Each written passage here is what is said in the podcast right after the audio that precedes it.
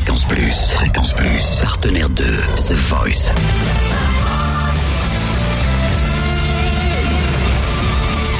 Du lundi au vendredi, 18h, Totem vous livre des exclus, des interviews, des anecdotes.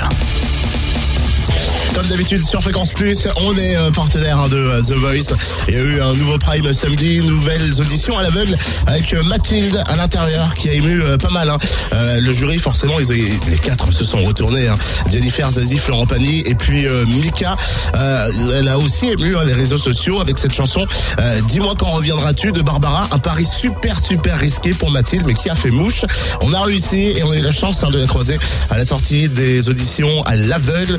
On la sentait super bien. C'est la première question qu'on lui a posée d'ailleurs. Mathilde, bien ou pas alors? On peut pas aller mieux. Bon, avant l'interview, tu m'as dit, je crois avoir une voix de, de, de radio. Tu peux nous faire vite faire un petit jingle là maintenant? Bonjour et bienvenue sur Radio The Voice. Et dis donc, tu vas peut-être rejoindre l'équipe Fréquence Plus et venir faire de la radio avec nous, non Euh, T'as même pas aidé.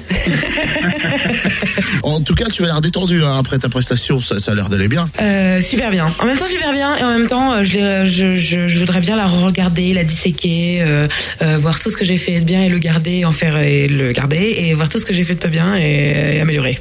Je suis un peu euh, perfectionniste sur les bords. Bon, pour rien cacher, pour tout dire à tout le monde, on, on a des notes de production avant de venir vous voir, vous les candidats, après après les auditions à l'aveugle. Et sur ta fiche, c'est écrit Mathilde participe à The Voice car elle mise tout sur sa voix, rien sur son physique, sans déconner. Ouais, c'est vrai. Euh, déjà parce que j'ai un physique atypique, je suis très ronde et euh, je suis assez à l'aise avec mon physique. euh, J'aime bien être ronde. J'ai un chéri qui aime bien que je sois ronde.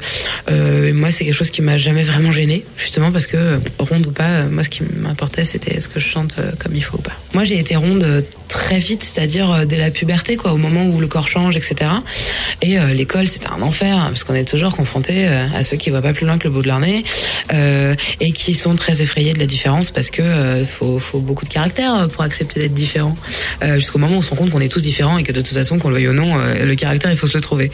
Mais c'est vrai que que c'est pas un frein sur le papier, mais que dans le, la vérité des faits, euh, euh, moi je sais que je travaille au quotidien euh, avec des musiciens, des instrumentistes, avec des programmateurs, etc.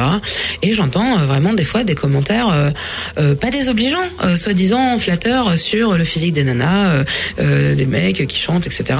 Et, je trouve que ça a pas à être dans le débat. C'est, je c'est, on peut être euh, petit, grand, euh, gras, euh, maigrichon. ce qui compte, c'est est-ce qu'on a de l'émotion dans nous, est-ce qu'on la partage, peu importe le physique. Et c'est sûr que j'aimerais bien que ce soit vraiment beaucoup plus une réalité que juste une théorie.